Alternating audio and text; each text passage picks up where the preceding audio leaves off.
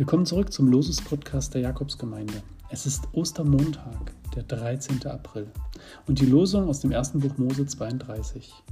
Jakob zog seinen Weg und es begegneten ihm die Engel Gottes. Wie viele Engel sind dir denn schon begegnet?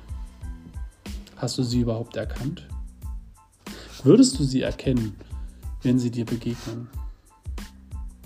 Engel, das ist erstmal nur ein Bote, wie ein Überbringer einer Botschaft. Das sind nicht immer Worte, das können auch Gesten sein.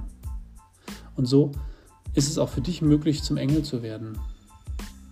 Ein Bote der Liebe Gottes zum Beispiel, der Menschen anlächelt, der ihnen freundlich gegenübertritt und der sie als das sieht, was sie sind, Geschöpfe Gottes als erstes.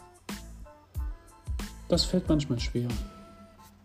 Aber vielleicht begegnet dir ja auch ein Engel, der dir zeigt, wie das geht.